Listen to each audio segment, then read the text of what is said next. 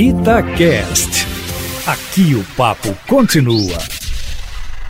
Desde a década de 70 que o país não vive uma situação dessas, viu? Naquela época, e por razões mais ou menos parecidas, o presidente Ernesto Geisel, em plena ditadura iniciada em 1964, demitiu o seu ministro do Exército, Silvio Frota, e por momentos o país viveu uma decisão igual à que estamos vivendo agora, quando o presidente Jair Bolsonaro exonera o ministro da Defesa, Fernando Azevedo, e, em consequência, os três comandantes militares pedem para sair, numa manobra que os conhecedores da área acham que Bolsonaro se antecipou e, para demonstrar força, exonerou o comandante do Exército, Edson Pujol, Ilcos Barbosa, da Marinha, e Antônio Carlos Moretti, da Aeronáutica, uma manobra esperta, porque o presidente sabia que não poderia contar com o que ele queria, ou seja, a submissão das Forças Armadas a seu plano de politização do setor, que, como definiu o ministro da Defesa, que saiu, são uma instituição do Estado e não de governos. E o que o episódio da demissão Silvio Frota tem a ver com a situação que o país vive hoje? É que naquela época descobriu-se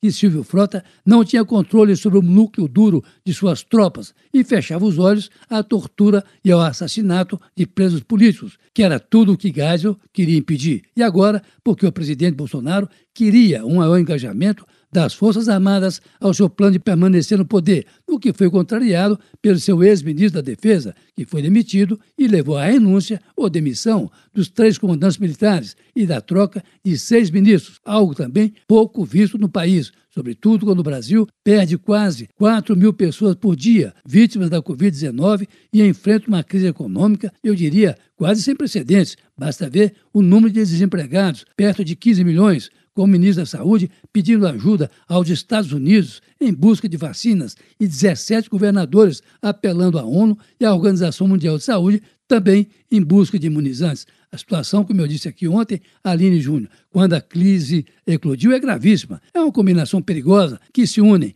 uma crise sanitária, essa sim, sem precedentes, e uma econômica que vai derrubando as previsões de crescimento do produto interno bruto, ou seja, aquilo que o país produz. E para complicar essa mudança ministerial que cria uma espécie de vácuo na área militar, enfraquecendo de certa maneira o novo ministro da Defesa Braga Neto, que se desgasta junto aos seus colegas de fada por ter sido atirado aos leões numa hora em que o país precisa de paz, ou para repetir o vice-presidente Hamilton Mourão, numa hora, abre aspas, em que espero, diz ele, que tudo siga na estabilidade, legitimidade e legalidade, fecha aspas, para enfatizar que em nenhum momento ele participou da ação de substituição dos comandantes militares. Ora, Aline Júnior, que parece ter ficado claro nessa troca dos comandantes militares, e nenhum nome foi até agora anunciado, é que Bolsonaro queria sim mais engajamento do estamento militar ao seu plano de permanecer no governo a partir de 2022. Não teve respaldo que precisava dos militares, a começar